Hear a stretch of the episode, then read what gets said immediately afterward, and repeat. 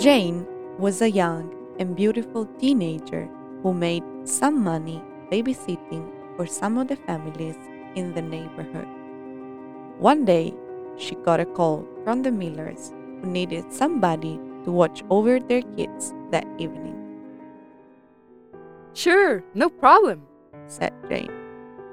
When Jane arrived, she was received by the Millers, who told her that their kids, Timmy and Haley, were sleeping upstairs, that she could have anything from the fridge, and that they would be back before midnight.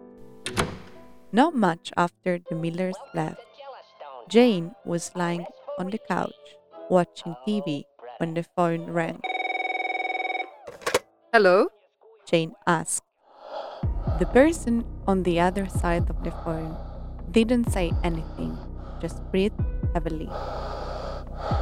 Jane got a bit scared, hung up the phone, and walked to the front door to make sure it was locked. A few minutes later, the phone rang again. Jane picked it up. Hello? Is anyone there? She said, Have you checked on the children? said a low voice from the other end. Confused, Jane asked who was calling, but the caller hung up. Jane knew she should go upstairs to check on Timmy and Haley, but she was too scared. She tried calling the Millers several times, but they didn't answer. Then she decided to call the police.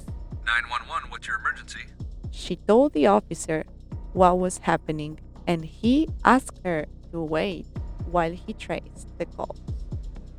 When the operator came back to the line, he told Jane, Get out of the house. Now. I'll send the police. The calls are coming from inside the house. Jane heard footsteps coming down the stairs.